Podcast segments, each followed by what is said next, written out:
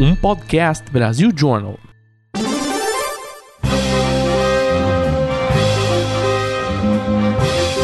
Eu sou Paulo Silveira. Eu sou o Rodrigo Dantas. E esse é o Like a Boss.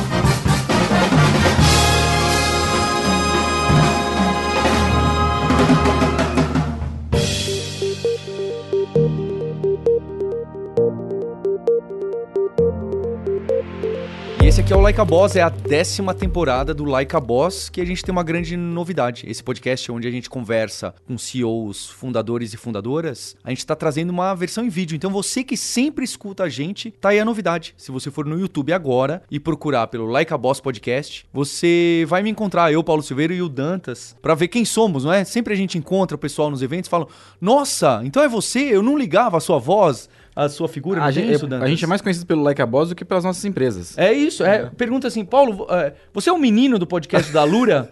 você é o menino do podcast da Lura? Tem gente que, que fala menino assim. do podcast da É. Lura. Pois é. Então, já para aproveitar essa décima temporada, que é muito especial, que a gente está estendendo o formato, trazendo em vídeo, é patrocinado pela Alura para Empresas, que é onde você pode acelerar seu time de tecnologia e você vai entender mais em alura.com.br barra empresas. Tem um link no YouTube, tem um link aí no podcast. Então aproveita, enquanto você está dando like ou subscribe nesse canal novo, você pode entender um pouco mais que é esse desafio que muitas das startups e das empresas, corporações que passam no Like a Boss, é um desafio muito grande, né? Essa dor de pessoas, de times e que tem tudo a ver com esse primeiro episódio da décima temporada. E tem também a Vindi, não é, Dantas? Isso aí, a Vind também. 10 temporadas não é pra qualquer pessoa, né? Pra qualquer podcast. Hoje tem bastante podcast que começou e se inspirou na gente, manda mensagem pra gente falando: olha, eu mon- montei um podcast porque eu ouvi o Like a Boss. A Vind também tá fazendo 10 anos, então quem quiser conhecer um pouquinho mais de como a gente ajuda as empresas a cobrarem, a vender online, pode ir lá no vind.com.br. Mas tem uma curiosidade aqui pra gente começar antes aqui. A gente gravava o Like a Boss só no áudio.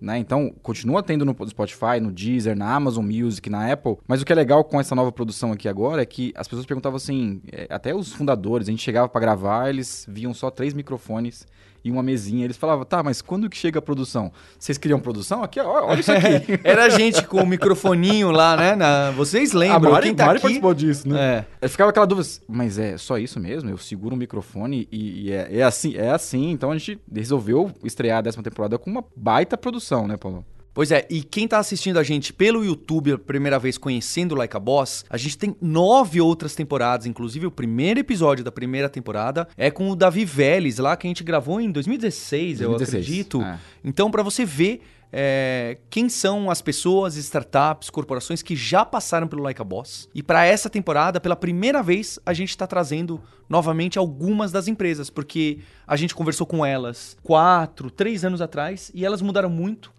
cresceram muito e acho que esse é o caso da Gup, porque hoje eu tô com a Mariana Dias, que é CEO e fundadora, e tô também com o Robson Ventura, que é CTO e fundador da Gup. Tô muito contente de ter vocês de novo. O tempo de vocês, eu sei como é, o estágio que hoje vocês estão é, é bastante difícil. Fico contente de verdade de ter Eu também. vocês aqui. Poxa, eu tô muito feliz de estar aqui. Eu fui uma das pessoas que falei, é só esse microfone mesmo, gente? Eu não sabia que era literalmente. Eu não sabia que era. Eu achei que você tava exagerando. Cadê a produção, né? Sim, acho que foi o primeiro podcast que eu participei na época. E, e eu achei curioso, né? Assim, puxa, mas que legal. Aquele podcast que eu sempre ouço, né? Agora participando e ver essa produção. Gente, que, que crescimento, né? E eu tava meio carente de Like a Boss. Confesso que eu ouvi todos e depois que teve essa pausa eu tava carente. Então, legal estar aqui com vocês hoje. Obrigada. Muito bom, muito bom. É, Nossa, gente, também tô muito feliz, sou fã de vocês já há muito tempo e participei já do Hipster, né? Não do, do Like a Boss. Tô muito feliz aqui de estar participando, porque sou super fã e tá participando aqui do caramba nesse novo movimento aí do podcast. Round one, fight!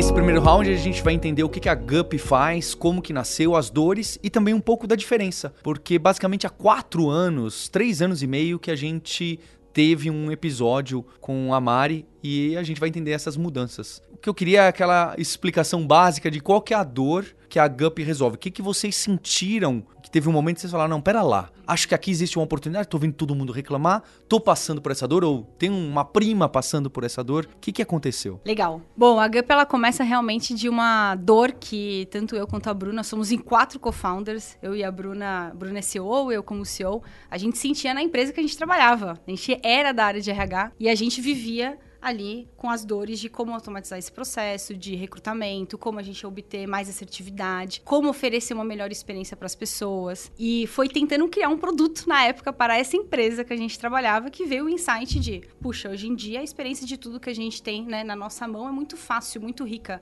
e recrutamento sendo a ma- a maior porta né, de entrada, um dos prin- principais processos de RH, zero automatizado, com muita ineficiência. E aí veio o insight de criar para essa empresa. Observando o mercado, a gente viu uma mega de uma oportunidade de mercado. Na época, nem HR Tech tinha, a gente está falando de 2014, né, o ecossistema ainda estava começando. E a gente saiu sem plano de negócio, sem entender o tamanho do TAM, sem entender quando que a gente, ou se tinha oportunidade de ganhar dinheiro, a gente foi o caminho que poderia dar muito errado. Mas eu acho que o que fez dar certo foi que rapidamente a gente se uniu a duas outras pessoas que nos complementaram muito rápido, que foi o Robson, tá aqui com a gente hoje, hoje né, sócio? Isso aí. O Robson, que é o CTO, e o Guilherme, que é o COO. É, COO não, CMPO, que olha tanto marketing quanto o produto. E aí, nesse primeiro ano, nós quatro juntos, a gente conseguiu com muita garra. A gente sempre faz a, a- a analogia que o começo da Gup era um grande quadrado que tinha tudo para dar errado. Isso foi quando que vocês quatro... 2015. E aí a gente era um círculo, tentando empurrar o círculo no quadrado. E o que fez a gente conseguir, né, dar certo é porque a gente era muito aguerrido. Muita raça. Era muita Muito doido, raça. né? Muito, Pode- aham, Muito doido. muito doido. Abriu mão de tudo, largou tudo, vendeu o Nossa, carro, a gente vendeu largou tudo. tudo. foi morar juntos, vendeu os carros, colocou todo o dinheiro da nossa poupança. Olha, a gente não pode romantizar, porque o que dá errado esse tipo É. de história... Muito. Não é? Tinha tudo pra dar errado. Tudo. A Gup tinha tudo pra dar errado. Estatisticamente, é. um em cem, Não, né? a a gente- gente a conta gente- essa história que eu acho linda. Eu acho importante, E, e, né? e- é, e algumas vezes a gente dá o recado, ah, então eu vou fazer igual, né? Calma lá, Não hoje em dia tem isso. formas Não mais façam- estruturadas. Com certeza, né? Poxa, a gente deveria ter olhado o mercado, entender a categoria que a gente queria entrar. Mas a gente queria resolver a dor de uma forma muito simplista nesse começo. E aí, acho que algumas coisas foram acontecendo na nossa jornada por uma competência nossa de ser esponja, de tentar absorver o máximo de conhecimento e toda oportunidade que abre pra gente, foi, foi- foi dando as chances pra gente dar certo. Então, nesse começo, a gente testando muito, fazendo MVP direto. Eu e Robson, eu como CEO, Robson como CTO, brigando absurdo nesse primeiro ano, porque eu vinha de uma empresa grande, onde eu falava, Robson, PMBOK, pô, desenvolvimento de software. eu era formada Nossa, em ele devia PMI. estar... E Gestão eu de projeto. Gestão aplicar o Scrum ali, não, olha, vamos ciclos pequenos, vamos aprendendo, não tem escopo fechado, Robson, vamos, mas que- vamos que- explorando. qual que é a data que você vai entregar feature? Mari, veja bem, não tem data MVP. Eu falei, gente, esse menino tá me enrolando, né? Até que Robson falou assim, você tem que ler mais livros de Agile, de Lean Startup. Aí eu fui ler. E depois eu briguei com ele de novo. Falei, pô, Robson, por que você não insistiu pra eu ler É, antes? Agora ela brigou porque, por que você me fez ler isso do que antes? Foi engraçado.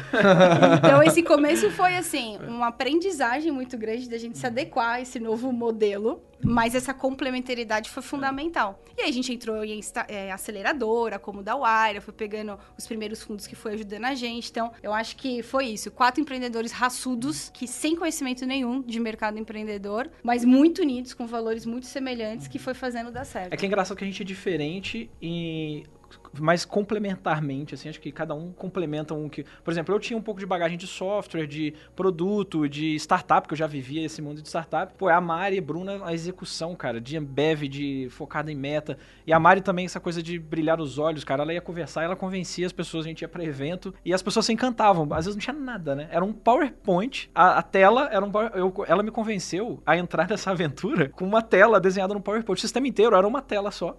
Falei, PowerPoint. Robson, é isso. É isso que a gente precisa fazer, isso. Robson. Aí eu simples. falei, cara, eu topei. Falou, isso dá pra fazer. É. foi, foi engraçado, assim, porque foi muita loucura. Eu tava em São Paulo já com uma outra startup. Aí, inclusive, o amigo que apresentou é um amigo em comum dos quatro aqui na mesa, Bruno né? Pereira. Bruno Pereira, que apresentou, me apresentou Bruno da. Elven Works, né? É. E ele. Aí eu falei, cara, na hora que eu conheci a Mari e a Bruna, eu falei assim, cara, elas são muito complementares. Eu não tenho esse skill de venda, de, é, de encantar as pessoas ali falando. E Eu falei, poxa, e eu tenho um outro skill aqui que é fazer software e acho que vai, vai ser legal. Então acho que a gente é muito parecido nos valores e muito diferente nas habilidades ali que se complementam, né? Isso acho que é um fator bem importante no sucesso, né? A dor era o processo seletivo. A dor no começo, é, acho que é legal de contar isso, porque também é diferente da- de muitas histórias.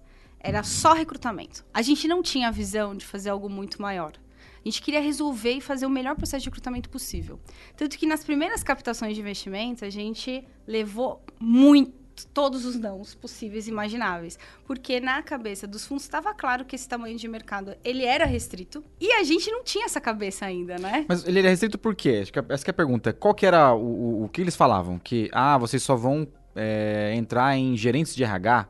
É, O qual- mercado de recrutamento, quando a gente olha a categoria de ATS, que é o CRM do recrutamento que a gente está, ele é restrito, né? Se você planilhar esse mercado, você vai ver que você consegue sim criar uma empresa grande. Legal, né? Mas não, Não uma empresa venture gigante. backed, né? Exato. É porque acho que quando a gente começa no mundo de startup, a gente fala, não, isso aqui dá pra fazer 10 milhões de reais. E pra gente é um É número... muito.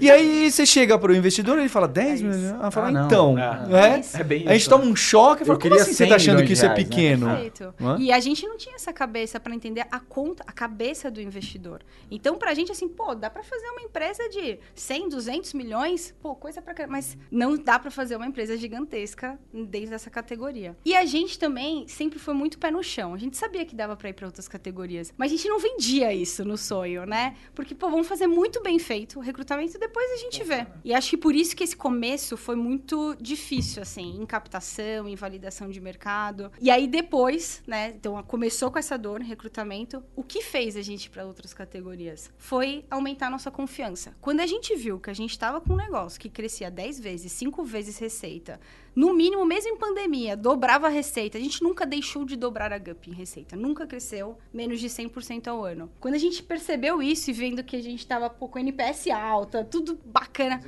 bora pro próximo passo? Aí a gente foi pra admissão, a gente começou a fazer admissão, ainda quase se permitindo fazer realmente um sonho maior, mas com o pé no chão. Vamos fazer primeiro a admissão dar certo. Pô, e a admissão, a gente fez dentro de casa, o produto de admissão 100%, né? Tecnologia, produto. E não, não compramos ninguém e cresce pra caramba, assim, tipo, é impressionante, assim. O que a gente demorou cinco anos pra fazer no recrutamento, a admissão fez em um ano. E aí deu a coragem. Aí foi quando a gente voltou e falou assim, puta, a gente pode ser enormes, realmente. Então, esse acho que foi a característica nossa, assim, a gente foi sonhando, mas à medida que a gente foi dando os passos e consolidando. Então, mas começou por recrutamento. É, Eu acho que aquele foco no começo foi importante também, né? Pra gente fazer muito bem aquilo, se estabelecer como um player importante no mercado e conhecido, né? Porque também o mercado de RH também não era. Não é, assim, não, igual a gente Zero falando. Atraente, né, Zero atraente para investimento, né? E eu acho que a gente criou uma coisa, olha, dá para ser legal aqui e até os clientes, a- o próprio mercado de RH também não era muito via startup com bons olhos, era aqueles sistemas mais tradicionais, mais é, gigantões assim, então arriscar uma startup era, era difícil também, né? Tinha esse, essa barreirinha ali de, pô, mas vocês têm 10 funcionários só? A gente é uma empresa gigante, né? É, Tinha um pouco B2B disso. não quer tomar risco Não quer grande, tomar né? A risco. gente, a gente começou por B2B Enterprise, que assim, tomar risco é difícil. E você sem marca, sem nada, aí veio nossa característica esponja, né, sócio? Então, quando a gente, por exemplo, foi pro Google, eles deram, a gente passou lá na turma do, do Google for Startups, que era o Google Campus, pra ficar um ano lá. O que a gente usou Nossa, esse a Google explora. vender. Eu, eu acho que o Barrense... Vem o visitar a gente aqui no Google, né? Vem visitar a Gente, o gente no Google. Barrense Aquele chegou- escritório maravilhoso, Não, assim. No final do nosso bet, ele falou assim, gente, tchau. Tchau, Gup. Vocês já sugaram tudo que vocês tinham pra sugar aqui. Essa é uma puta característica nossa. né? A gente levava os clientes, fazia evento no Google. Olha o espaço que a gente trabalha. A gente faz... Acho que a Edwall fez isso Tudo. também. Né? A A Edwall, ela fez é. bastante isso também. E isso é legal essa história, né? Pô, às vezes eu vejo startups tendo oportunidades e, tipo, não suga, não aproveita tudo da oportunidade. Quando alguém oferece sabe? ajuda, eu até brinco, olha, oferecer ajuda pra gente aqui da GF, a gente vai, a gente vai aceitar. Exato. Mas acho que o mercado de, é, de RH é, ficou sexy de dois anos pra cá por conta de vocês, né? Acho que vocês são os, os responsáveis por isso esquentar de fato, né? Então hoje, uma empresa, quando ela contrata a GUP, o que, que ela tem? Ela consegue fazer admissão, recrutamento, ela faz a gestão pós também. Explica um pouco. Acho que o produto é legal saber. E pra né? gente que é ignorante desses termos, né? O que, que é admissão? É pegar os documentos e Isso aí, fazer o exame médico Boa, e colocar dentro do RP pra pagar o salário, né? Legal. Então... hoje quando a empresa contrata a GUP, ela usa parte de recrutamento e seleção, é desde o momento da abertura da vaga até fazer toda a gestão do processo seletivo, criar as etapas do seu processo, colocar os testes técnicos ou comportamentais que a gente tem ou que você tenha, fazer tudo como se fosse um CRM, que você pega do lead da captação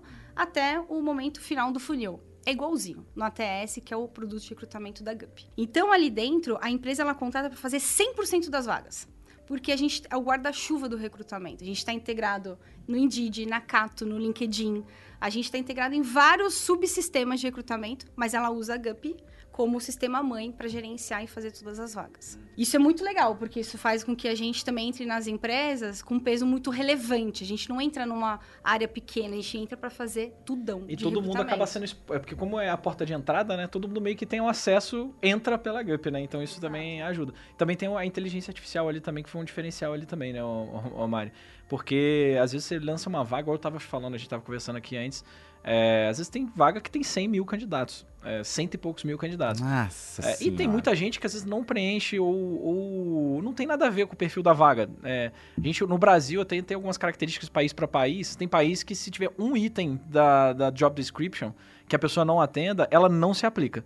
E no Brasil, é o contrário. Se a galera se aplica em qualquer vaga, às vezes de outra área. Robson do céu, mas que vaga é essa com 100 mil? Que, qual que é essa, qual que é essa carreira? Que, que Ah, principalmente per- programas de estágio, trainee, Estágio. de algumas Ah, empresas tá. grandes, é, operacional, Ah. sim, caixa de supermercado, assim, para Brasil inteiro, aí uma vaga com Ah, muita gente, entendeu? E, pô, é um desafio você olhar todos os currículos, você pode estar sendo injusto, porque às vezes a pessoa que você quer e que faria muito sentido pra essa vaga pode estar no meio lá e a ordenação por nome ou por data de entrada, verdade, é ela verdade. vai muitas pessoas nunca vão ser é, vistas ali e que deveriam ser. Então, nossa inteligência ler o currículo, ler o job description. A gente usa bastante técnicas ali de inteligência artificial para botar as pessoas que têm mais a ver. Obviamente, a gente tem um comitê de ética de inteligência artificial, sempre tomando muito cuidado com os vieses. Isso é um super diferencial. A gente traz, a gente trouxe essa, essa discussão, já estava rolando na Europa, Estados Unidos, algumas discussões de, de ética na IA, e a gente já nasceu, a gente fala que é ética by design, sabe? A gente já desenha as coisas pensando em não ter vieses que a gente considera negativo. Então a gente lê o currículo e fala assim, olha, pô, legal, tem a ver com essa vaga, e ele ranqueia. Então isso diminui drasticamente a carga operacional, né? Você não vai precisar, em vez de, uma vaga menor, 200, não precisa ser 100 mil. É, não, 200, é. olha 200 currículos. É, você é, vai é. ver os primeiros, quando você estiver no décimo, sua Cansou. energia já tá baixa ali, você já não vai olhar com o mesmo olhar. Então, quando a gente bota os, os candidatos que fazem mais sentido no topo, pô, você diminui drasticamente a carga operacional. Então, isso foi um diferencial também que abriu muitas portas, né, mãe? Muito. E diferenciou a gente, não dos players aqui do Brasil, porque não tinha, né? A Kenobi, que era a nossa concorrente que a gente fez a aquisição, estava começando também. Essa categoria, a gente abriu uma categoria, né? Que é de ATS, que lá nos Estados Unidos já existia, que é o Applicant Tracking System. E a gente falava para as empresas, nós somos um ATS e ninguém entendia nada, O né? que, que é? Um, Que que é é um isso? negócio de atendimento, né? E olha que importante foi a Kenobi na nossa vida. Porque nesse começo, era a Gup Kenobi falando disso o tempo inteiro. E aí isso ajudou a fortalecer a categoria no Brasil. E ter concorrente quando você está abrindo com- categoria é muito importante. Porque mostra que sim, isso é relevante. Eu sou do seu clube, Mari. Exatamente. Relevante, é, precisa ter isso, Precisa minha ter empresa isso. precisa olhar. Quanto mais você muito falado no importante. assunto, melhor para as duas, Muito, empresas. Sim, né? E, e a provocação também, né? As Kenobi lançava um negócio, a gente, puta, velho, tem que correr aqui. Aí a gente lançava. E é bom que lançava. agora que vocês adquiriram, dá pra confessar, né? Dá, Antes dá, agora dá. É, É, agora eu nem olho. melhor. Não, nem nem olho a sei, ó, a gente concorrência. eu olho o nosso aqui, a é gente... A gente só olha pra gente. que- que- É isso. E E, aí, a gente foi crescendo no recrutamento. Aí a gente foi pro outro passo, que é o admissão. O que, que o produto admissão faz?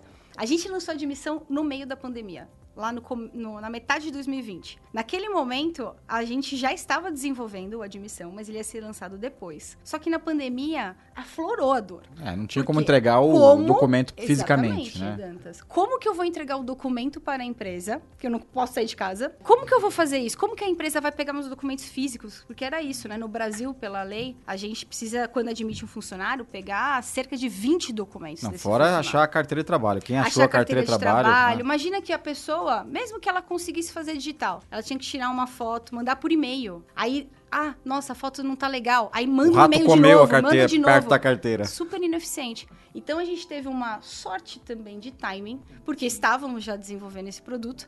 E aí na pandemia a gente falou: acelera, acelera. Aí a gente lançou agosto de 2020. Aí foi um sucesso, assim, porque era o momento que a empresa mais precisava para digitalizar esse processo operacional, onde o candidato consegue tirar uma foto do documento, já manda para a empresa, já tem um cheque com o e-social, que é o, o site do o sistema do governo, já faz tudo bem atreladinho e eficiente. A gente fez uma conta que a gente economiza 80% de carga operacional desse processo de admissão. Então, traz um, banho, um, um ganho instantâneo, né, para a empresa. É, só parar pra pensar assim, a pessoa te manda um e-mail com a foto da, da carteira e dos documentos. Aí, dentro de todos os e-mails que você pode ter, até achar... Cara, a gestão disso é... É caos, né? complexo, É caos. É caos, né? Aí o que a gente viu foi o olhar assim do cliente, né? Puxa, a empresa que antes demorava 40 dias, 60 dias para contratar, tá agora contratando em 20 com a Gup. Mas leva 60 dias para admitir. Aí por isso que a gente foi nesse passo da cadeia. O terceiro produto que você perguntou é o de treinamento e desenvolvimento, que é a Nidu. Por que, que a gente foi para esse passo? Porque foi olhando assim, puxa, a empresa ajuda, a gente ajuda a empresa a recrutar, ajuda a admitir. Qual que é o próximo passo? Onboardar.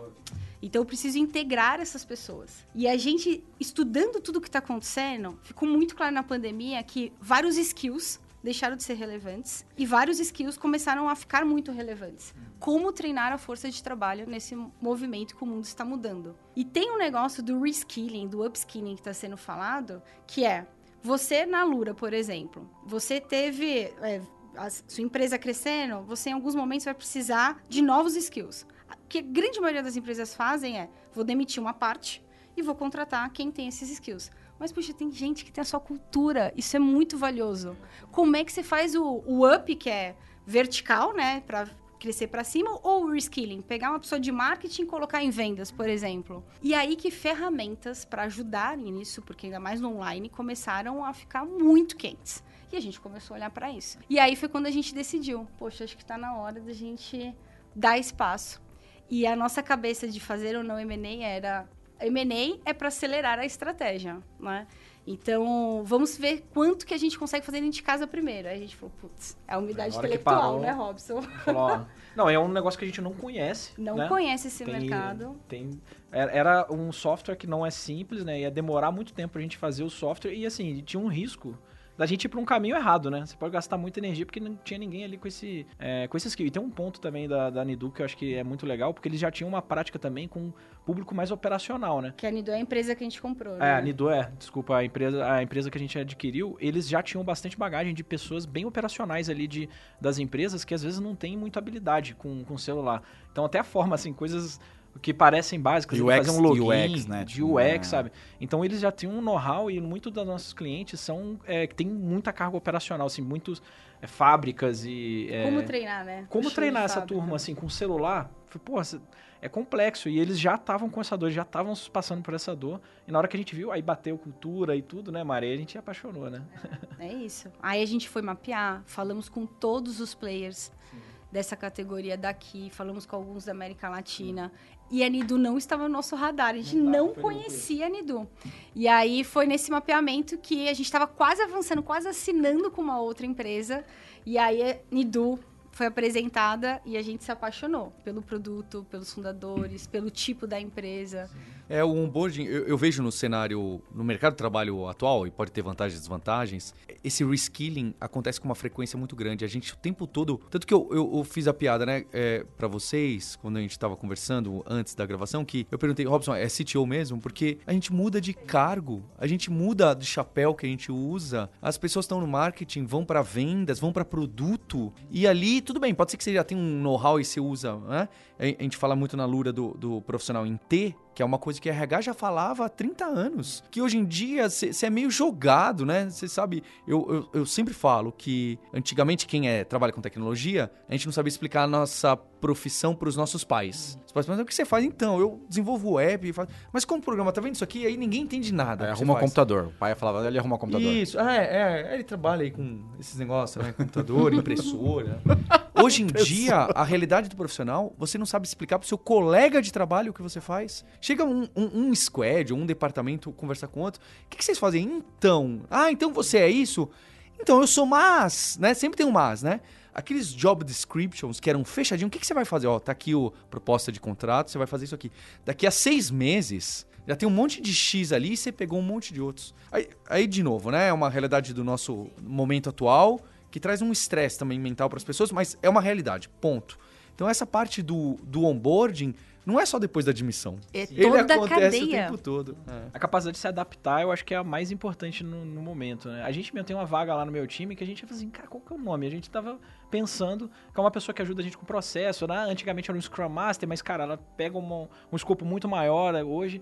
E a gente assim, gente, qual que é o nome que a gente vai dar? E tem, a gente fez uns benchmark, portfolio manager, algumas coisas assim. Mas, cara, são coisas que começaram a ser discutidas há um ano, dois anos atrás, sabe? É, Então, não tinha nem curso, né? É, esses cargos novos, né, de gestão de produtos ou cientista de dados. Você vai ver o cientista de dados da GUP, ele faz um trabalho diferente do que o cientista de dados das empresas. Ah, não, mas você faz. Não, mas isso aí. Eu também sou. Os nomes, os badges já se confundiram o que, que é cada cargo em cada empresa. É, é- é quase aquela brincadeira que o pessoal de Agile provoca de não tem mais cargos. Acho meio exagerado, mas tem um. Faz sentido essa provocação. Faz muito sentido. E o futuro da- do trabalho tá indo para isso. Quando a gente estuda sobre o futuro do trabalho, tá indo muito menos por uma, um design de cargos e mais um design de taxonomia de skills. Então, onde eu sei o que você. quais são os skills que eu preciso de você nesse momento atual. E você é definido pela, pelo conjunto de taxonomia de skills. E aí que vem a riqueza de, de ter é, provedores igual a Lura, de ter ferramentas para te ajudar, puxa, para o próximo desafio que eu gostaria de ir, não para o próximo cargo, quais são as taxonomias que eu tenho que desenvolver. Então, é aí que a gente entra com a Nidu, onde a gente consegue ajudar nas trilhas de conhecimento para você ter o lifelong learning, né?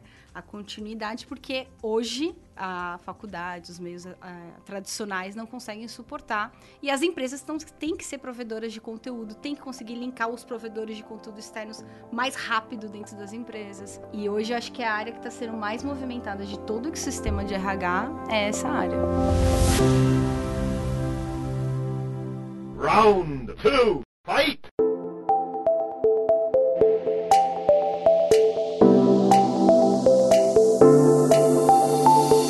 Nesse segundo round, a gente quer entender mais sobre estratégia de produto, time e mercado. Acho que algo que fundadores e fundadoras sempre procuram é a primeira venda, não é? Para justo não acontecer o que vocês fizeram, que é, ah, tá aqui o problema, ah, criamos aqui, não sabemos se tem mercado, se alguém quer e etc. Como que foi a primeira venda? Qual que foi o playbook ali atrás? Até para lembrar, né, quem tá ouvindo, assistindo a gente, ah, quando vocês gravam, vocês tinham umas 50 pessoas. E hoje em dia, pelo que eu entendi, umas 600. Acho que já mudou muito os canais de venda, especialmente produto B2B, que tem playbooks que eram bem definidos, mas aposto que hoje em dia vocês têm uma cara bem específica. Sim. Puxa, legal. Da primeira até agora, né? A gente tá com mais de 3 mil clientes hoje. É, quando a gente pega. A Gup ela sempre começou por enterprise, contas maiores. E é onde a gente é muito forte. A gente tem mais de 30% de market share em contas enterprise. Tipo, 30% da Exame 500. É quando você pega empresas ainda maiores, né? Quando você pega mil pra cima. Tá. Então, a gente, quando começou a modelar um produto, também, de novo, sem muita ciência de entender qual que era o melhor caminho, a gente queria resolver a dor que a gente vivia. A gente era de uma grande empresa, por isso que a gente começou atacando as grandes. E canal faz muita diferença nesse início, né? Porque você não tem dinheiro e a gente descobriu que existia um canal, que são feiras de recrutamento onde tem várias empresas nas universidades que vão lá para recrutar as pessoas universitárias. E aí a gente fazia o quê? Sem nenhum real para gastar nisso. A gente chegava na empresa júnior que organizava essas feiras e falava: a gente tem uma metodologia que vai ajudar a identificar para as pessoas universitárias qual é a melhor empresa para elas trabalharem. E no Gogó. Então, primeiro playbook: vender o sonho para todo mundo. e no Gogó, a gente convencia sem gastar um real, pegar o melhor stand do início da feira onde a Gup, em- de uma maneira muito feia, né, nos nossos stands, porque a gente não gastava um real, a gente pegava até lona que sobrava, sobrava. dos outros stands para colocar no nosso stand. Então, assim, é a gente que montava, chegava cedo. Maravilhoso. não, chegava cara. qu- 4 horas da manhã, virava madrugada, assim, tem fotos muito legais, interessantes. Ah, eu já distribuí muito flyer em evento, É, também. universidade, distribuí E muito aí, flyer. Nessas feiras a gente testava, era o nosso MVP. A gente testava, vendia, mudava pitch, tararara, até que na quinta-feira que a gente fez nesse início de 2015, chegou um uma pessoa de uma empresa grande e falou assim: o que, que vocês estão fazendo? Aí assim, é oportunidade. Aí você vai e vende. Puta, tô fazendo isso, isso, mas já existe. Aí também não pode mentir, né? Pô, não existe, mas eu te entrego em três meses. Robson ainda nem existia. e não tinha ninguém tech. Era Zero codávamos. E aí ele falou assim: "Pô, vamos lá pra, pra minha empresa que eu quero que você apresente isso daí. A gente foi lá, apresentou, montou um puta de um PPT e falou assim: ó, três meses a gente entrega. Legal, mas eu vou colocar vocês no processo de suprimentos global pra competir com todos os players. Entramos no processo. E a gente deu, assim, Contra produtos que existem. Existem. Existiam lá e você não. Sim, tinha já, né, produtos E que famosos já tinha um cliente, aí, mostrava a carteira de cliente, né? clientes. Mas a gente tinha o quê? De um sonho, o brilho no olho. E aí a importância que a gente aprendeu que mais do que a persona empresa é a persona que tá comprando. Qual foi o maior aprendizado nesse começo? Ah, puxa, você começa por grande empresa, é muito complicado no começo, mas comece pelos innovators. O VP de RH que comprou a Gup, que foi o primeiro comprador, ele era um mega de innovator. Tá aí hoje investindo Outro maluco, né? Outro maluco que acreditou em Exato, vocês, né? Que acreditou na gente e a gente agarrou essa oportunidade. E aí foi quando a gente entrou nessa empresa e como que a gente começou a escalar? A gente entrou e fez o maior case que a gente poderia fazer. A gente fez tudo por eles. Tudo. Assim, não tinha inteligência artificial, mas tinha a gente nas madrugadas A ranqueando inteligência artificial tudo. era a gente. Ranqueando todos os candidatos. O famoso é o Human, o Decaptcha, né? É- Que, que a gente não Exato. tinha O Mechanical de dados. A gente tinha uma proposta. Eu sabia como fazer, mas eu precisava de dados. Né? Precisava de uma coleção de dados ali para explorar e ver e fazer um modelo, né? Machine Learning aprende com dados. e foi aí que você chegou. Foi aí que a Mari vendeu o sonho também. Por quê? Vendemos sem ninguém pra desenvolver. Aí fomos lá, nanana. e a gente já tinha testado várias pessoas de tecnologia, mas nenhuma batia, né, no match. Ninguém era doido. Ninguém era doido. aí, quando a gente conheceu o Robson, ele tava com uma startup e a gente falou assim, pô, Robson, desenvolve aí, fornecedor, tranquilo, é só essa pagininha aqui, ó, tranquilo, pra você, né? eu tava no momento que eu tava um ano já empreendendo, tinha mudado pra São Paulo e sem salário, desesperado. Falei, mano, preciso de fazer algum dinheiro aqui, que o dinheiro da poupança tá acabando aqui. Aí pegou o Freela. Aí eu peguei um freela, conheci a Mari fazer o freela, né, mano? Aí ele ficou três meses praticamente morando na nossa Morando, casa, é, virando desenvolvendo e a gente bolando lá o produto e Não, mo- desenvolvendo. peraí, peraí, morando na nossa casa, como assim? Por quê? Porque a gente. O Acho que é legal. essa nossa casa, né? A grande república. Porque às vezes o pessoal tá Gup. falando que é escritório, né? Que é, é o escritório da Gup, não. Não, esse Casa, começo literalmente. era uma casa que a gente pegou, moravam os três fundadores ali, Bruna, Mariana e Guilherme. Todo mundo vendeu lá as coisas que precisava pra gente fazer a Gup ali. A gente comprou mesas do OLX, colocou dentro do apartamento pra montar o nosso escritório dentro do apartamento. E foi ali. Robson vinha Aí e ficava ficava o dia inteiro na o nossa dia que eu precisava de um casa. pouquinho mais de foco, ia pra minha casa, blá, blá, mas chegava de noite lá, mostrava o que tava sendo. Era, foi, foi Era louco. isso. E aí, pra dar confiança pro grande, né, que tá comprando você pela primeira vez, a gente fazia reuniões semanais pra mostrar a evolução, porque é nossa responsabilidade te deixar confiante, né? E aí, três meses depois saiu, né, sócio? Saiu. Poucas noites Sangue dormidas, mas saiu o produto. Aí, quando saiu, a gente entregou, fez um mega projeto lá, com muita coisa operacional, porque nesse começo é onde você tem que fazer o MVP de verdade. Muita coisa não escala nesse começo. E, e tá tudo bem. Faz Até código parte. mesmo, vocês imaginam, três meses fazer o sistema inteiro sozinho. É, então, assim, até. Tanto é Tava que depois a gente. é, t- então, assim, depois a gente reviu a arquitetura, teve que revisitar. Mas ali o objetivo era validar o modelo mesmo, né? Entregar uma primeira versão, fazendo tudo o mais automatizado possível ali de geração de código, de framework e tudo. Pra o mais que desse pra aproveitar que já tava pronto, a gente ia E aí aproveitar. foi. Aí quando a gente lançou, a gente fez todos os cases de sucesso possíveis e imagináveis. Todos. A gente pegou o presidente da, dessa empresa gigante, que era famoso, fez ele gravar falando como que a Gup tinha ajudado ele. Pegou o vice-presidente, pegou os funcionários. A gente vivia mais nessa empresa do que na nossa própria casa. Mas criou o case. E aí, como ele era bem conectado e tinha um case real de resultado, aí começou a vir orgânico. Um indicava pro outro, né? Tanto que a gente saiu rápido do primeiro para os dez primeiros, e todos grandes. Mas a gente entrava e Isso aí... era muito louco, né? Porque a gente não tinha estrutura nenhuma, era três pessoas pegando cliente grande, cara. É, é um playbook que eu costumo, quando alguém vem com ideia de startup, fala, não, a gente vai começar por grandes empresas, fala, ó, a não ser que você seja muito well-funded, que eu ia ficar conversando com C-level, esse playbook de bater na porta lá, fazer um top-down, é difícil. E vocês conseguiram Ninguém, todo mundo fala pra gente não fazer isso. É, eu não acho. A gente acho fez difícil. uns anti-patterns aí, mas que acabaram. Porque eu acho que assim, teve um lance também, o nosso produto, empresa pequena, não resolve tão, tão bem assim a nossa proposta. Porque às vezes a empresa pequena, a planilha resolve. O cara que contrata uma pessoa, É, duas pessoas é, por é, mês. É verdade, Não verdade. precisa de um sistema para gerenciar. Às vezes ele precisa de algum sistema para ajudar a procurar, captar é, candidatos, mas não para gerenciar o processo, né? Então, o nosso, a nossa característica do nosso produto já era de empresas um pouco maiores mesmo. A dor que a gente resolvia era de, de empresas Sim. um pouco maiores, né? E aí de canal, a gente começou no inbound, 100%. Por quê? Foi estudado? Então eu tô aqui pra falar a verdade nesse podcast. que é, não, não foi estudado, não foi uma estratégia super pensada. o que que, por que começamos no inbound? Porque ninguém conhecia o que era TS. Quando a gente falava de inteligência artificial, o RH ficava com medo. Então a gente precisava produzir conteúdo pra explicar pra ele o que era. Foi por isso que a gente começou no inbound. E Começou Gui- a fazer artigo. né? Artigo. e o Gui, que era a pessoa de marketing, ali escrevendo vários artigos, melhorando o site, fazendo evento pra galera entender o que, que era isso. Aí a gente descobriu que fazer isso vinha leads. e foi assim de 2016 até 2019. 100% do crescimento da Gup, que foi multiplicar 10 vezes, 5 vezes, nananã, só no inbound, mesmo para enterprise, que não está no playbook. Todo mundo fala enterprise outbound. É, é. Né? é. Na Vind funcionou também essa estratégia de vender para grandes empresas no inbound, mas não é, não é trivial. Não é são trivial. todos que co- conseguem, né? É, e e aí, aí, beleza, 2016 para 2019, o playbook estava validado por ter uma força de inbound. E aí, depois disso, né? Qual que é o próximo passo para atingir esse TAM que vocês planejavam, enfim? Sim. Aí a gente foi bem na estratégia do traction lá, né? Que é, vamos, vamos tentar espremer o máximo do canal. Então, quais eram os canais que a gente usava muito nesses primeiros anos? Inbound e PR. Inbound e PR, para dar relevância na marca e gerar o conteúdo para vir o lead. Quando a gente viu que começou a diminuir um pouco né, o crescimento, aí foi quando a gente abriu a máquina outbound ali em 2019.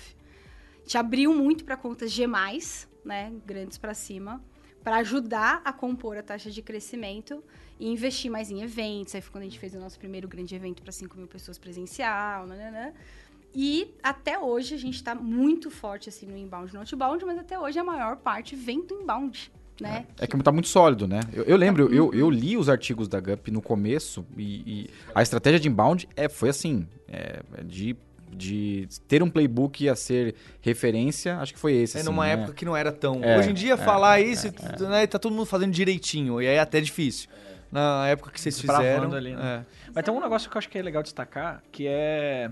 É que pô, a gente pode falar assim, pô, a gente começou com Enterprise e tal, mas assim, acho que aprendizado rápido também, né, Mari? Testar, porque assim, a gente tinha um mindset ágil, é, mesmo, acho que, mesmo que era quase que hum, é, no espírito da coisa ali, não era nem tão racional. Falei, não, velho, vamos testar, se não funcionar a gente adapta, se não funcionou a gente adapta. Então acho que naquele começo ali também, de marketing e tudo, testava, o que não dava certo, era sempre muita reflexão pra melhorar, pra melhorar. Então assim, também não foi um é, é sem ego de voltar atrás de algumas coisas, porque é, às vezes falando assim, pô, a gente foi, não é. Parece, tipo, a gente deu um chute e acertou e deu sorte. Não, assim, teve muita reflexão, muita coisa errada, muito. Sabe, é quase que o- esse espírito do Agile ali de. é, sei lá, de pequenos ciclos ali de aprendizado, a gente exe- executou muito isso para marketing, para outras coisas também, para experimentando. Porra, abordagem tal de venda é melhor, tal, entendeu? Então, assim, é que às vezes do jeito que ele tá falando assim, pode dar a impressão de que, ah, não, não era, Não. O, não era o recomendado pelos livros, mas a gente fez e deu certo. Não, te- teve, Teve caos. teve caos Teve caos, e né? teve muito aprendizado e, Cabeçada, muita, e né? muito ciclo de aprendizado rápido e mudando de direção rápido também, sabe? Então, acho que isso talvez que seja um- o, o que mais fez dar certo, entendeu? Vamos bater uma fotografia agora sobre vocês dois, assim, né? 30 colaboradores, 2018, 2017. Vocês devem ter mudado muito a posição de vocês na empresa, né? É, assim, eu Paulo, às vezes a gente discute aqui, pô, será que você tá mexendo no HTML ainda? Para de fazer isso, tá brigando com o pessoal de SEO e tal. Vocês ainda, vocês conseguem já é, ter essa, essa visão de que agora eu tenho que mudar minha posição, mudou minha, minha atribuição aqui dentro, ainda assina contrato ainda, mas você vende ainda, né? Às vezes eu tenho que fazer algumas vendas ainda, né? É, como é que mudaram de acordo com o crescimento que vocês tiveram, assim, né? Acho que isso é uma das coisas que a gente mais fala, assim, dentro da Gup, porque a gente tem uma cultura muito forte. Aí, o que, que a gente percebeu? Para manter essa cultura forte, a gente precisa conseguir ajudar as pessoas que têm a cultura a se reinventar, inclusive a gente. Sim. Então, a gente fala muito de reinvenção, muito, muito, muito. E é impressionante, assim, poxa, tem uns episódios, né, sócio, assim, Robson nunca tinha liderado. Nunca tinha liderado, só era só programava. Só programava. E aí, quando ele pegou as primeiras pessoas pra liderar, foi, foi um negócio novo. Tenso. Tenso. Quer dizer tenso. Tenso. Era tenso. brother, era os amigos. Tipo, o cara amigo meu topou vir ganhar menos e era alinhamento de amigo. Assim, não era uma liderança, sabe? Foi muito no comecinho ali um meio caos esse. Quantas pessoas é, hoje você lidera diretamente? Diretamente, é E porque... indiretamente também, é, né? indire- é, contando o time inteiro, tá 140 pessoas mais É, ou dá um menos. trampo, né? É, dá um trabalho. Dá. E, e o papel muda muito. Liderar líderes de líderes. Agora você tem líder de líder de líder de líder. Yeah. Agora tá pegando uma diretoria pra liderar. Então, esse nosso papel, ele vai mudando pra caramba. E a gente sente, assim. Hoje, eu... Finalmente, esse ano, eu saí do fluxo de assinar contrato. porque não tava dando mais. Mas ainda tem algumas reuniões que eu preciso entrar, né? Assim, faz parte, eu acho que, do nosso papel. Mas eu tenho sentido que tem mudado absurdo, assim. Ainda mais depois que a gente saiu de uma vertical. Aí deixou complexo. Acho que antes da gente ficar numa zona de conforto, num papel, a gente já tem que mudar, né? A gente muda, entra no caos e vai se adequando, vai aprendendo, vai se adequando. Aí na hora que a gente tá começando assim, acho que eu tô ficando confortável aqui, pum, já vem uma nova fase. Acho que quase todo ano, né, Mari? Talvez, não sei se é seis, seis meses. Tem, tem ano que é seis, seis meses.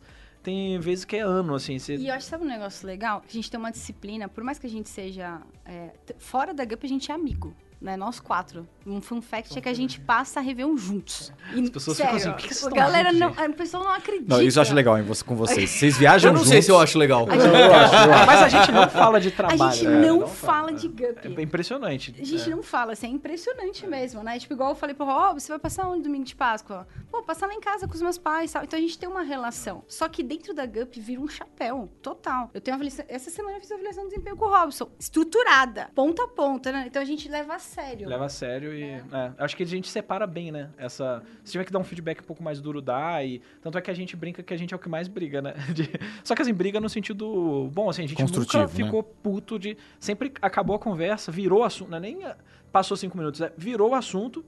Renovou, sabe? Então acho que isso faz muita diferença saber separar, né, Mari? Vocês colocaram assim, ah, quando era só uma vertical e também é, a gente estava falando dos canais de venda do produto, né? Você puxou no time, aí pensando no mercado, é, eu acho que um, um desafio me parece ser quando vocês entram numa empresa, já entra com vários departamentos, porque não entra. Então tem um land expand de alguma forma. falar o que, que a gente está aprendendo, porque a gente está nesse processo de aprendizado de multiprodutos, né? Quando a gente lançou a admissão, a nossa crença era que fazia muito sentido para a mesma persona. Erramos. Uma persona completamente diferente, é um departamento pessoal. E se a gente vai para learning, é outra persona. O RH é mega segmentado. Então a gente não consegue vender todos os produtos para a mesma pessoa. Então para a gente vender no Hunter, que é quando entra o cliente, a gente precisa conseguir colocar um vice-presidente na mesa para conversar, para colocar todos os produtos ou chamando essas pessoas segmentadas para fazer um pacote maior. Aonde a gente está aprendendo que é muito forte. Traz no core, então, que é, por exemplo, recrutamento. E Aí quem depois, contrata é um- o gerente de RH. que é o gerente de RH. Ou o tech recruiter, ou enfim, né? Exato, alguém de talent acquisition, Tá. né? Aquisição de talentos. E aí a gente montou né, uma máquina que tá ficando bem poderosa de farmer. Que é como é que numa estrutura de multiprodutos a gente vai vender para os clientes. Olha só o começo, da, o, alguma metade do ano passado tava pessoal da Nidu falando com o nosso cliente, pessoal de admissão falando com o cliente. Nossa, coitado do cliente. Fica até bravo, né? Fica bravo. Eu gosto de você, mas para com isso. Ah. Para com isso, né?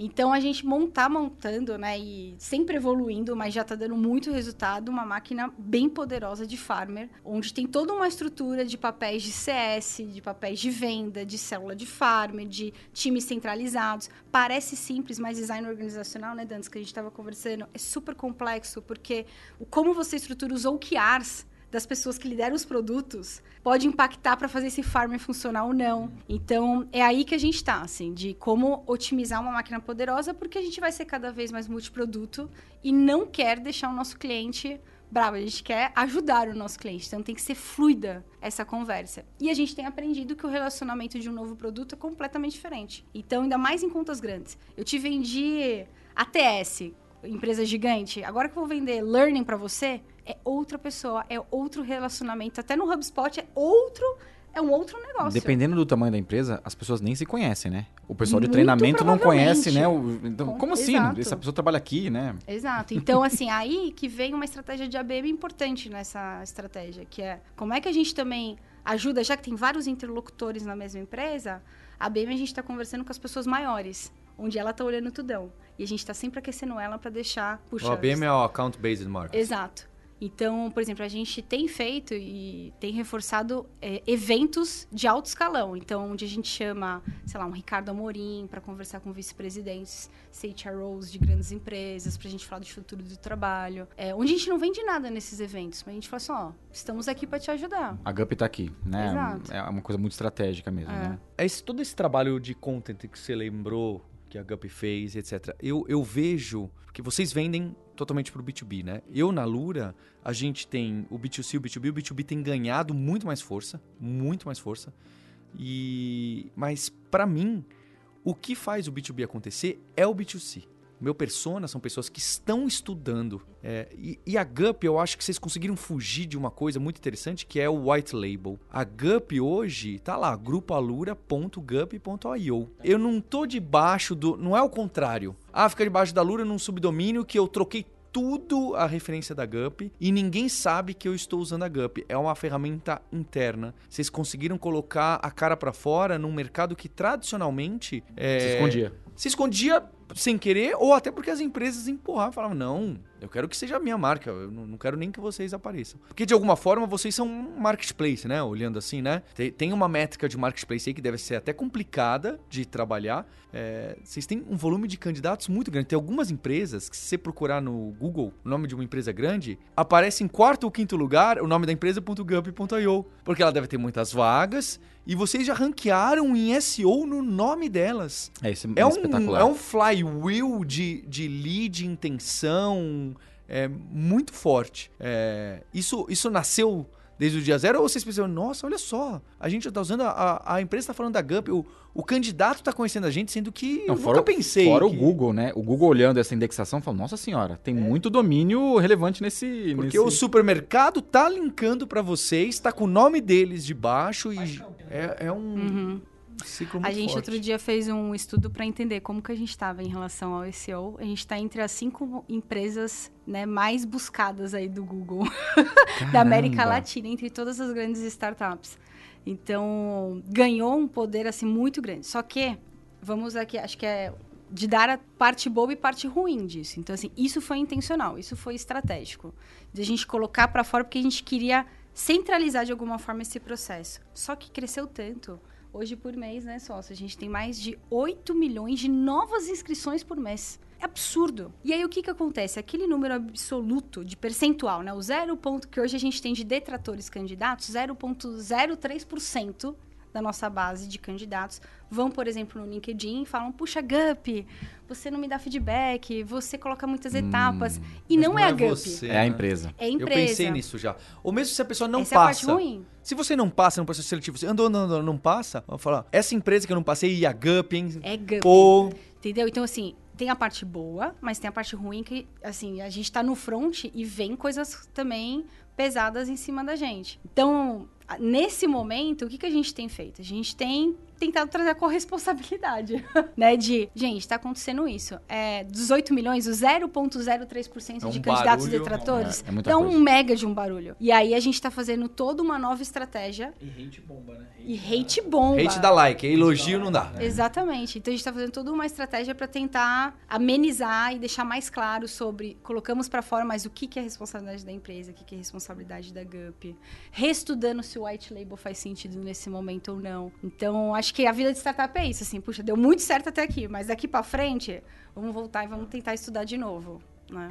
É, Na Vind a gente passa por isso também, porque a gente cobra e aí o cliente que não entregou o produto e o reclame aqui venha no nome da Vind. Isso é uma, isso é uma ciência de relacionamento difícil de entender, né? Eu queria entrar um pouco no, no- sobre o futuro do trabalho. Você acha que vocês têm uma visão muito boa do que está acontecendo no mercado brasileiro, especialmente de tecnologia, né? Que todo mundo concorre com todo mundo, tá todo mundo é, tentando pescar nos mesmos aquários aí, né? E realmente a gente tem um problema hoje de mão de obra de tecnologia. Vocês conseguem ver isso através da Gup, da plataforma, passando os dados dentro lá? enorme, né?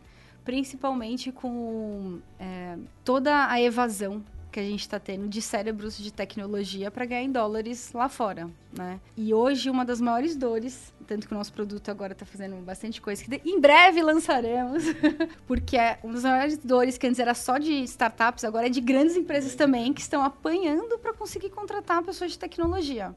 E a forma de contratar é completamente diferente. É, o cadastro não pode ser grande. É, o- o- ou seja, a pessoa de tecnologia não quer preencher um cadastro Não quer. enorme, Não né? quer. Não, e nem um cadastro pequeno. às É. vezes. Pequeno, Não é um cadastro exato. pequeno. quer aprender durante o processo, ela quer ser desafiada durante o processo. Tem um negócio que a gente começou a estudar, o inbound. O inbound ajuda você a atrair o lead mais quente. Que a gente não pode levar essa lógica para o inbound? Aham. Então tem várias coisas que a gente está estudando por causa de tecnologia, que tem uma escassez, que pode ajudar também em outras áreas. E curiosamente, porque se todo mundo fala de tec... mi- minha área também, né? Eu, às vezes eu acho até exagerado, porque você vai ver as vagas que tem muito aberta tecnologia, não são para júnior, né? A, a grande escassez, você vai ver, as vagas que ficam abertas que o pessoal tá procurando é pleno e sênior. E aí eu falo que a promessa, todo mundo vem estudar com a gente, Paulo, se eu estudar, vai ter aqueles salários. Eu falo, gente, quem tá prometendo salário, escola que tá prometendo salário lá no alto e fica gritando, eu, eu acho muito complicado, ainda mais pegando exceções, não é? Tem gente que fala mediana e etc. Mas é porque o, o júnior não tem tanto espaço. O pessoal tá querendo, e eu sempre faço a provocação da gente tá contratando mais pessoas dando mais oportunidades, senão não vai resolver esse problema. Mas a gente fala tanto desse espaço de tecnologia, mas eu aposto que vocês devem enxergar outras vagas que também tem escassez. Tem bastante vagas que falam, ué, a gente não consegue preencher, mesmo coisas operacionais. Às vezes eu olho restaurante, restaurante que eu passo, mesmo no mercado indo mal, economia, sempre tem a vaga de cozinheiro, cozinheira, verdade. sempre tem a vaga, eu vejo bastante. Tem alguma outra coisa que vocês enxergam que existe oportunidade? Sim. E tem uma gigante. Não vou dar tantos detalhes, porque é o que a gente tá fazendo agora, né, Paulo? Mas assim. Ô, Rob, você vai me complementando, mas perfeita a sua leitura. Hoje, mesmo vagas operacionais não fecham porque não tem gente qualificada. A gente tem um gap no Brasil enorme, né? E, é assim, é doído de ver 14 milhões de pessoas desempregadas e mesmo em vagas operacionais não fecha por falta de qualificação. Um de vaga aberta muito tempo. Muito tempo. A gente teve vaga lá que deu recorde, um milhão de pessoas inscritas. Imagina, e não fecha. Meu Deus do céu. Assim, esse é o Brasil. E aí é onde a gente tá olhando. Puxa, tem várias provocações que a gente tem feito de como ajudar essa conta a fechar. Porque Uhum. isso impacta no nosso modelo. Muito, né? completamente. E no país, O time então? to fill da vaga, o tempo de fechamento da vaga. É, puxa, se tem tanta gente boa inscrita, o que, que eu posso fazer para ajudar essas pessoas a serem empregadas mais rápido? É aí que a gente vai lançar bastante coisa, porque tem um gap estrutural, até social, gigante, claro. né? Fala de diversidade. Isso daí. Se você leva, por exemplo, tem um programa de training que foi feito ano passado que eu achei genial. O programa de training sempre tem muita inscrição, né? E sempre pega é, o tal da meritocracia que agora está sendo questionado, né? Se você for contratar só por meritocracia, você vai deixar um monte de gente que partiu de lugares diferentes nunca conseguindo entrar.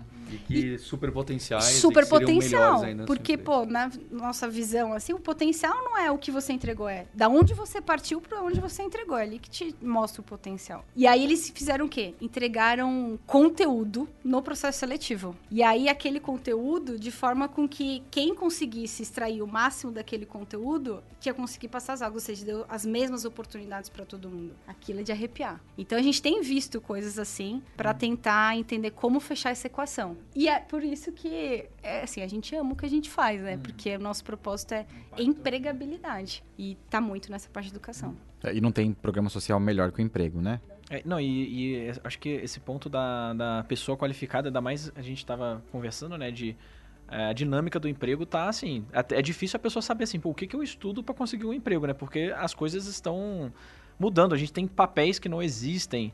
Então, eu acho que é- esses skills aí de adaptabilidade e aprender rápido, acho que talvez sejam os que a gente precisa mais desenvolver, né? Porque as pessoas vão ter que ser cada vez mais é, autodidatas, né? Porque as coisas mudam muito rápido, não necessariamente vai ter um curso numa faculdade que vai ensinar você a fazer aquele, aquele trabalho, né? Tem aquele estatístico, como que é aquele número de quantos por cento das, dos, da- das posições, dos, dos cargos não existem ainda? 80%. 80%. Dos pro- Cara, então assim, é muita coisa, cara. Então, é muita coisa nova. Então, as pessoas. A gente não tem como a gente fazer um curso universitário para preparar a pessoa, ou um curso técnico para preparar as pessoas para a profissão, porque a profissão nem existe, é coisa dinâmica, as coisas vão acontecendo, né? Então, pro, pro YouTube, né? O pessoal sempre dá. Hoje você conversa com a molecadinha, quero ser youtuber, quero ser gamer. E são coisas que não existiam. Então, assim, essa adaptabilidade, eu acho que é, é o ponto que ensinar as pessoas a aprender. Eu acho que, acho que na nossa área né, de tecnologia, a gente já tem essa característica e tudo, e como que a gente joga isso para todo mundo, né? Para as pessoas poderem é, aprender rápido, porque ela às vezes vai entrar como um operador de caixa, mas aí depois vai ter uma oportunidade no estoque, e como é que ela faz isso, aprende a usar sistemas diferentes. E hoje, quando a gente vê, tem pessoas que têm dificuldade de usar minimamente um celular. Tem pessoas que não conseguem fazer o login, assim, a pessoa não tem o e-mail, às vezes ela cria sempre novos e-mails porque ela não, ela bota uma senha qualquer só para se inscrever, mas depois não lembra. Então assim, pessoas que têm muita dificuldade com o básico digital ali, como é que a gente impacta nisso, né? Então são, são problemas aí grandes da nossa, nossa sociedade aí, que é o que dá mais brilho no olho aí pra gente, mais garra pra gente correr atrás, né? Round three, fight!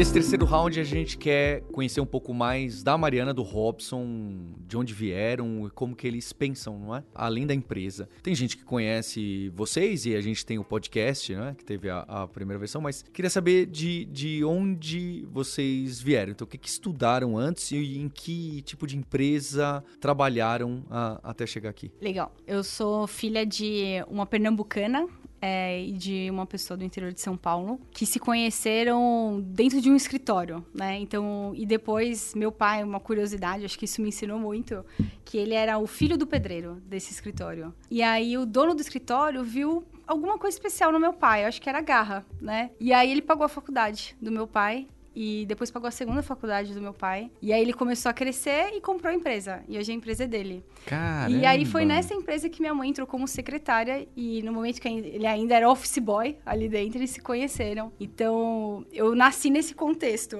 Seu pai, seu pai já tava fazendo M&A naquela época, hein?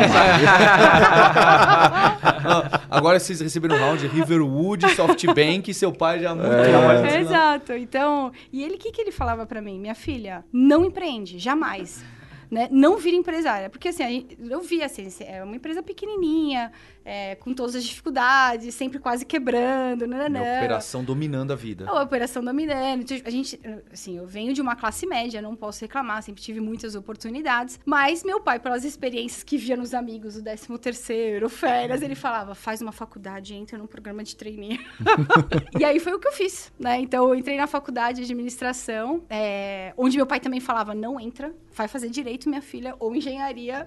Administração, não. Não, administrar empresa jamais Aí eu entrei porque eu gostava desse mundo de alguma forma. E aí eu prestei programa de trainee, fui pra Ambev e foi lá que eu fiz minha carreira corporativa no começo da minha carreira. Eu fiquei cinco anos lá. E de novo, né? Entrei nessa empresa e queria entrar no marketing ou em vendas. Jamais RH. Eu tinha um grande preconceito sobre RH. E aí uma pessoa que hoje, inclusive, está no nosso board, né, que na época trabalhava na Ambev, falou assim, Mari, vai para o RH. E aí eu falei, putz, RH?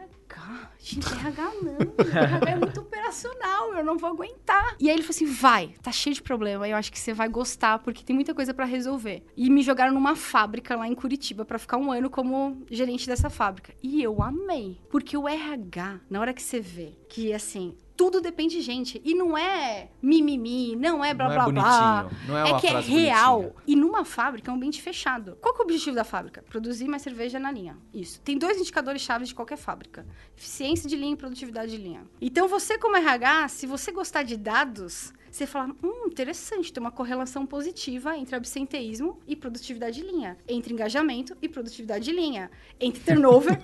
aí você fala, caramba, tá tudo na minha mão de RH, né? E foi aí que começou a vir o, o insight de, putz, essa área é muito estratégica, tem dados, só que ela sempre foi uma área meio colocada de escanteio. Não é a área que atrai até hoje as melhores pessoas. Eu acho isso ainda surreal. É a área mais estratégica da empresa. E aí foi nessa área que veio todo o negócio da GUP, que eu contei no comecinho do podcast, que veio o Insight. E me apaixonei, nunca mais quis sair. Legal. Bom, eu acho que é um pouco diferente no sentido de querer empreender, né, Mari? Eu desde, pô, minha família é mais simples assim, meu pai sempre me botou na cabeça assim, cara, pô, trabalhei a vida inteira aí, ó. E, pô, patrão tá rico e eu não. Basicamente aquela coisa, aquela. aquela E ele sempre me estimulou, falou, pô, você tem que ter seu negócio tal, sempre me, me falou isso. E eu, só que na minha cabeça na época era no bairro ali, abrir uma vendinha, sabe? para mim era a minha. Ó, o, o horizonte que eu tinha de empreender era isso. Aí no ensino médio ali eu aprendi a programar. É, pô, acho que foi, cara, decisivo na minha vida. É, não tinha computador, não tinha nada, ficava no laboratório do computador da, da, da- Eu aprendi um negócio, apaixonei. Mas por que, que e ficava. você, você que escolheu programar? Vou, programar. Tinha, então, eu, eu, eu entrei pra uma escola que tinha aula de programação. Ah, tá, ok. Aí no ensino médio, eu estudava escola pública e no ensino médio eu ganhei uma bolsa, uns descontos lá e consegui entrar numa, numa escola que tinha aula de programação. E, e lá ali eu aprendi e eu falei, caramba, isso daqui. Aí, eu- aí eu fui exposto ao mundo de Steve Jobs e falei, nossa, garagem, né? Fazer, fazer uma empresa na garagem, só precisa. Aquela coisa, aquele romance que tem por trás do, do empreendedor de tecnologia. Eu falei, cara, eu preciso de um computador só. Aí eu lembro que eu comecei a fazer uns freelancer no computador da, da escola mesmo. Fiz um negócio pra uma biblioteca, pra uma, uma loja de livro e uns médicos lá da região. E, cara, consegui um dinheirinho ali pra comprar meu, meu primeiro computador. Aí, velho, virei um viciado. Ficava programando, assim, chegava do trabalho. A primeira coisa que eu fazia era ligar o computador e ficar programando. Porque eu trabalhava, assim que eu acabei o ensino médio, eu fui trabalhar numa sapataria. Aí era estoque ali, eram as coisas assim. Aí eu chegava em casa, primeira coisa, vou, vou, vou programar. Aí nisso, fazendo freelance e tal, aí eu comecei a ver que eu tava ganhando mais dinheiro nos freela ali, fazendo as coisas por fora do que no, meu- no- no meu trabalhando oito horas por dia ali. Eu falei, pô, acho que meu pai tinha razão nessa, nisso daqui. E foi nisso, aí eu com um amigo que até trabalhou na Gup há um tempo atrás, é, a gente lá com 17, 18 anos de idade, a gente fez um sistema para médicos ali da região, nasci, no- ah, interior do Rio, né? Acho que é só pontuar essa localização. Então, vendia ali, tava ganhando dinheirinho, trabalhava todo sábado de manhã ali para instalar as coisas e tal. E eu falei, pô, a gente tentou ali até meus 20 anos, a gente ficou nessa. Só que não deu certo, entrou outro sistema, a gente aprendendo a programar meio que sozinho ali, né? E cheio de gambiarra, cheio de bug, e, e priorizando mal pra caramba. E priorizava o que era divertido fazer e não necessariamente o que resolvia o problema do, do cliente. Então eu falei, opa, preciso de uma bagagem aí. Eu acho que.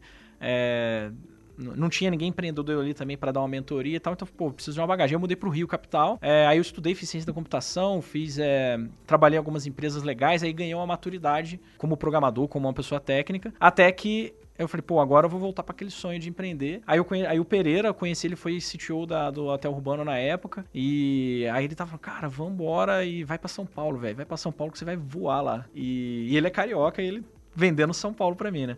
E ele, aí eu mudei pra São Paulo, eh, junto com alguns amigos também. A gente tinha uma ideia de fazer um software de inteligência artificial para e-commerce. Mas na época, uma empresa ganhou muita grana de investimento fazendo exatamente, mas não tinha diferencial nenhum. Era exatamente o que a gente fazia. Só que, tipo assim, 50 milhões de investimento. A gente puta, velho.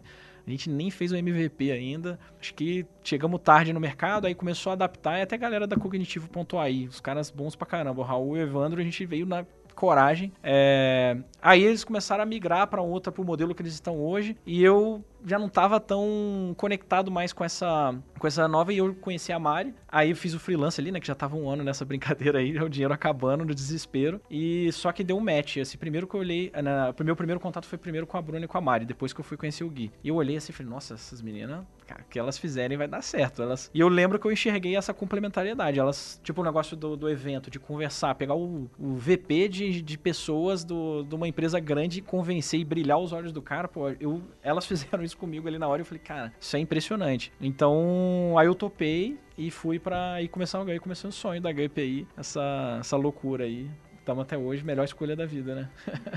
Enquanto as pessoas estão dando like, subscribe, as cinco estrelinhas, eh, eu queria colocar uma, uma questão, Mari, que eu vi que tem uma diferença da sua abordagem nesses três anos e meio, quatro anos, não é? Interessante que a gente gravou o podcast ali, ali atrás e eu até deixei um recado pra vocês. Eu falei, quando saiu, né? Eu falei assim, ah, Mari, se vocês forem captar de novo outro round, eu tenho interesse de investir, viu? E eu, eu falei essa, acho que eu falei isso durante 30 segundos e é, e é engraçado. Depois vocês captaram e agora captaram de novo 500 milhões de reais. Acho que uma fundadora mulher é uma dos maiores captações da América Latina. Puta certo? marco, né? E aí vocês até me chamaram, né? Eu lembro, acho que o Robson mandou. Paulo, lembra uns? Eu já nem lembrava. Lembra que você falou que você tinha interesse de investir, fazer investimento anjo? Eu falei, ah, lembro. Então faz, né? Acho que é interessante porque as pessoas às vezes perguntam, como que você faz investimento anjo? Eu falo, ah, é meio aleatório, né? Mais aleatório que isso, Sim. impossível. E, e naquele podcast, naquela época, antes desses rounds, eu lembro que, é óbvio, a Gup já tinha bastante essa veia da diversidade, mas você, como fundadora mulher, eu, eu lembro que você gostava de. Não, eu não quero falar, olha, eu sou fundadora mulher e isso aqui foi muito mais difícil. Eu lembro que você não, não queria se posicionar assim. E hoje eu vejo que você percebeu muito bem a relevância que você é de representatividade Porque se você for ver esse podcast aqui, a quantidade de mulheres que a gente tem fundadoras e CEOs e C-level é infelizmente a, a gente tem todo um trabalho, a gente fala, não, a gente vai atrás e etc. Mesmo assim, hoje chega próximo de um terço, já é pequeno. Pessoas negras, a gente passa vergonha. E hoje eu vejo que a importância de ter pessoas que as minhas filhas possam olhar e falam, poxa, se a Mari pode ser fundadora, por que, que eu também não, não posso ser, né? Como que você tem se posicionado? Porque você eu também me posiciono, o Dantas também, o Robson menos, mas eu apareço bastante nas mídias. Eu acho que hoje, se level, pelo bem ou pelo mal, faz parte de aparecer, vender o sonho, se comunicar tanto com o cliente quanto com colaboradores e colaboradoras. E, e hoje eu vejo que você, como C-level fundadora, também se posiciona não só para empresa, colaborador, mas para fora. Uhum. Isso eu acho que foi uma leitura boa, porque mudou mesmo. Eu não gostava de ser convidada para, por exemplo, Semana da Mulher. É, eu, aí eu É. entendo que às vezes é um pouco. Não gostava. Quando as pessoas me perguntavam, puxa, como é que é ser uma seu mulher? Eu, eu respondia na lata. Igual Igual, um ser homem. um seu homem. E aí, igual tem o, o machista em desconstrução, tem a feminista em construção também. E de conseguir reconhecer, porque reconhecer o preconceito, ele dói. É muito doido, né? Mas ele dói. E eu acho que pela empresa que eu trabalhava, também era minoria, assim. Eu entrei num programa de trainee, né? Tipo, sendo uma minoria mulher. Mas eu não queria ver que eu era diferente. Então eu acho que eu forcei minha cabeça pra isso. E eu acho que foi só realmente depois de 2020, assim, as várias coisas, né, refletindo sobre o mundo, que estudando também, eu falei, não, tipo, eu tenho que conseguir reconhecer. E quando eu abri, assim, a minha mente, é muito nítido, assim. Preconceitos estruturais que a gente tem, pesquisa que a gente tem. Então, por exemplo, captação de investimentos que você falou. Tem pesquisas que comprovam que as perguntas feitas para mulheres CEOs numa captação são diferentes das perguntas para homens. Gente. Tem pesquisa que mostra isso. 2020 foi o último ano desse, dessa, dessa pesquisa que fala de captação de investimento por mulheres. Mostra que dois, menos de 2% de todo o capital investido em venture capital foi para startups fundadas por mulheres. 2%? 2%. Menos de dois. Menos de 2%. Nossa, Então, um podcast que, que tá ruim em quantidade de mulheres Tá tá melhor. 100 vezes melhor. É muito doido. Ridículo. A gente agora na Endeavor, é, a gente é empreendedor em Endeavor e a gente foi reconhecido como outliers. O que, que são os outliers? É 10% dos melhores empreendedores da Endeavor no mundo. E aí a primeira pergunta que eu fiz, quantos por cento de seus mulheres? Ah, ah. Nenhuma, eu sou a única. Então, assim, aí isso me força a. e- aonde que vem isso? Vem de insegurança. Por exemplo, toda a captação de investimento, eu não falei com nenhuma mulher. Nenhuma. Eu conversei com, sei lá, uns 50 fundos. Eu não falei com nenhuma mulher. E isso bate aonde? Isso bate, acho que é legal de falar, porque pode ter mulheres também assistindo a gente, em síndrome de impostor, de você ficar o tempo inteiro assim, putz, será que eu sinto aqui? Será que não é melhor eu preparar um homem? Não, Ou, ou então eu preciso de um confounder homem. eu de um preciso consultor. pra, pra Eu né? preciso levar um homem pra reunião comigo. bizarro, Que absurdo né? Entendeu? É Mas bizarro, é bizarro. real, assim mesmo. É, e eu imagino. ainda sou au- autoconfiante pra caramba, né, sócio? Mas, assim, isso me bate pra caramba, assim. Eu, tipo, e aí que a gente tem que conseguir ver que representatividade é importante. Então, da mesma forma que você faz um processo seletivo, você quer contratar mais pessoas negras, é importante colocar pessoas negras pra entrevistar, porque ele vem de um contexto diferente do nosso. E captação de investimento é importante sim ter mulheres do outro lado da mesa. E aí eu vi que eu tenho um papel realmente, que eu tô tentando me forçar. Não é onde eu me sinto bem. Eu não sou uma pessoa extrovertida, eu me forço para ser extrovertida. Mas eu tô tentando me forçar porque o que vem de mulheres. Hoje eu mentoro seis fundadoras mulheres de startups que estão na fase para pegar o CID, que eu acho que é o Vale do Morte para as mulheres. não fazem ideia. Elas, aí eu- essa semana eu mentorei uma que ela falou assim: "Mari, eu tô achando que eu tô fazendo alguma coisa errada porque eu faço algumas algumas rodadas com homens que já captaram e eles falam que é tranquilo, que é fácil. Mas por que homens da mesa? Porque, por estrutura, os homens são mais autoconfiantes. Tem também uma pesquisa que diz que os homens, quando vão para uma entrevista de emprego, se eles tiverem 50% dos pré-requisitos, eles vão. Eu sempre fiz isso. Mas Nossa, isso eu eu- nunca é. parei pra pensar. É Isso, mulher não, mulher nunca precisa ter questionei. 80% dos pré-requisitos. Então, a mulher é muito pouco autoconfiante. E aí as meninas se questionando, puxa, tô fazendo alguma coisa errada. Aí eu vi, caramba, tipo, a gente precisa ajudar realmente essas mulheres a ter mais autoconfiança, se estruturar melhor, poder ter um canal aberto pra falar sobre isso. Então, acho que é por isso que eu tô me forçando um pouco. A gente brinca que eu sou minoria, né? Sou homem hétero, branco, sou minoria no grupo de founders lá. que ali a gente nasceu diverso, né? Isso é legal. Round four, fight!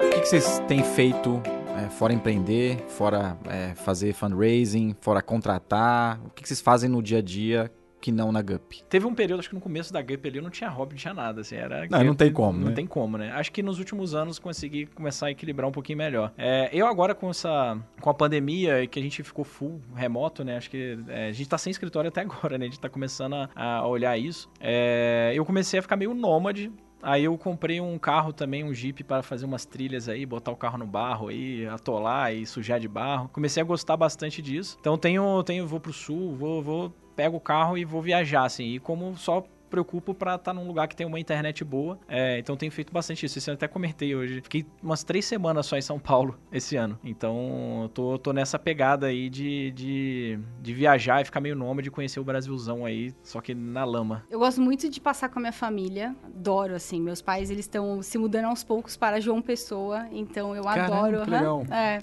ir pra lá, ficar com eles. E, e gosto muito de viajar. Adoro, assim. Acho que algo que eu tenho me forçado é ter disciplina com a minha agenda pessoal. O ano passado eu quase tive um burnout. Então, eu, tipo, assim, precisamos aprender que tem momentos sim que vão te puxar mais como empreendedor, né? E faz parte da jornada. É, que dizer nem... que não É, vai ter. Tem os Vai picos, ter, né? Vai ter. Então, assim, ano passado, a gente estava terminando a integração com a Nidu, comprando o nosso principal concorrente e terminando a captação. Nossa, tipo, foi loucura, assim. E aí foi um momento que eu acho que eu tive que ter mais disciplina com a minha agenda pessoal de viagem. Que você preciso conseguir desligar no final de semana, que senão eu vou estourar. E acho que eu trago isso para esse 2022, assim, que até você comentou, né, Paulo? Poxa, Mari, tá viajando pra caramba. Eu acho que é muito isso, assim, de o que te faz bem, a gente tem que ter essa disciplina também, porque a gente não tem intenção de vender a GUP, a gente tem intenção de fazer um negócio gigante pra fazer um IPO lá na frente e tudo mais. Então a gente precisa estar bem, né? A gente precisa estar bem, a gente Aproveitar a precisa curtir. jornada, né? E acho que muito poderoso que a gente tem dos quatro fundadores é que a gente se ajuda muito. Então, vou dar um exemplo aqui. Quando a gente começou a captação, eu me bateu assim uma síndrome do impostor. Eu falei, puta, gente, não vou conseguir. Por quê? A gente tava num, num momento tão bom de econômico, tá- a gente estourou, estourou ano passado positivamente. Então, nossos investidores, todo mundo, né, até os próprios falam, assim, pô, vai ser filé a gente fazer a captação. e aí eu peguei essa pressão, né? Eu falei, caramba, gente, preciso fazer bem essa captação. Ou seja, se eu falhar, né, tá tudo... Puta né, merda. Tá tudo falando que vai ser fácil, porra, se não rolar, ferrou, né? Preciso fazer bem essa captação aí. E, pô, teve um dia, assim, que foi o primeiro, né, sócio? de- primeiro é, fundo que eu fui conversar, assim, a Bru viu que eu tava meio mal. Aí ela foi e falou pro Gui pro Robson, pô, grava um vídeo pra Mari e manda o vídeo pra ela. E aí o Gui, o Gui gravou um vídeo, o Robson gravou um vídeo, a Bru gravou um vídeo. Aí, uma hora antes de eu entrar no primeiro call, eu fiz, acho que, uns 100 calls, né? No primeiro call, eu vi o vídeo. Eu falei, caramba, que foda. Então, assim, como que você cria uma rede pra você se ajudar? Porque é muito dolorido, né? Essa jornada, ela é complexa. Então, a gente se ajuda muito. Eu acho que isso fez com que a gente tenha uma relação pessoal fora da GUP, que a gente tava falando. A gente passou ano retrasado na Tailândia, ano passado a gente passou em Dubai, e a gente adora Vai lá pra casa, em juntos. Ubatuba, né? Robson tem uma gente- casa na praia, assim. Robson, o dia do, do, do anúncio da Kenobi, a gente tava na A sua casa de em praia. Ubatuba, é. A gente passou um fim de semana maravilhoso lá. E a gente não fala de Gup, é muito louco. Sim, Né? a gente realmente desliga, né? A gente desliga. E então acho que eu gosto também de passar é, esse tempo com pessoas que me fazem bem, né? E é, pô, tive a sorte de ter sócios que me fazem bem. Que ótimo, né? Nessa décima temporada a gente vê uma empresa aí que a gente já conversou antes, que cresce de 50 para 600 pessoas, captou só agora 500 milhões de reais, fez vários M&As, está criando vários produtos para é no mesmo mesma área, mas em verticais aí, é, a gente Manteve a cultura forte. A gente fica muito contente. E que eu citei uma transformação que eu vi em você, né? De fora, de longe. Então acho que é, é- eu tô muito contente dessa décima temporada, desse primeiro episódio. A gente vai ter mais de 10 episódios aqui. Então você que tá ouvindo, assistindo a gente, além do subscribe do like, deixa no comentário que tipo de conversa você quer ouvir, qual que é a sua dúvida em empreender. Tem muita gente que assiste a gente que não quer empreender, porque já percebeu que isso aqui também é meio roubada. Mas ela quer trabalhar em empresas e entender como que pensa para poder trabalhar melhor, para entender esse mercado de trabalho novo, esse cenário líquido aí, né? O profissional em T. Então, é, fica o recado para quem tá pegando esse primeiro episódio para divulgar o nosso podcast, divulgar esse, esse vídeo, o nosso novo canal no YouTube, porque vem muita coisa por aí. Vem corte, vem ali o Instagram bem elaborado, vem muita coisa no, no Like a Boss. Obrigado, Mariana. Valeu, Obrigado, muito bom. Robson. Valeu, Valeu. Dantas, por essa temporada ter topado. Vamos lá, começamos bem, começamos bem. Começamos muito bem. Valeu, gente. Tchau. Valeu, gente. Tchau, tchau. Se você está procurando mais conteúdo de empreendedorismo, gestão e liderança, o Like a Boss agora faz parte do Brasil Journal Podcasts. O Brasil Journal, que já estreita as relações das startups com a Faria Lima, de fundadores e fundadoras, com todo o setor financeiro do país, agora tem esse portal incrível e está aumentando a forma que cria conteúdo. É com muito orgulho que o Like a Boss faz parte do Brasil Journal Podcasts. E também fica o convite para você entrar lá no likeaboss.com.br e deixar o seu e-mail na newsletter, porque o Like a Boss vai fazer parte da construção de uma nova escola de gestão. Uma escola que vai trazer gestão, liderança de forma moderna, de forma com tecnologia. Você vai ser a primeira pessoa a ficar sabendo. Então vai lá no likeaboss.com.br, deixa seu e-mail para guardar essa grande novidade que chega no fim da temporada e também participar das nossas redes sociais. Lá tem link do Instagram, do LinkedIn, do Telegram, onde a gente tem discussões sobre empreendedorismo, sobre C-level, sobre gestão moderna e tecnologia. You win! Este podcast foi editado por Radiofobia, podcast e multimídia.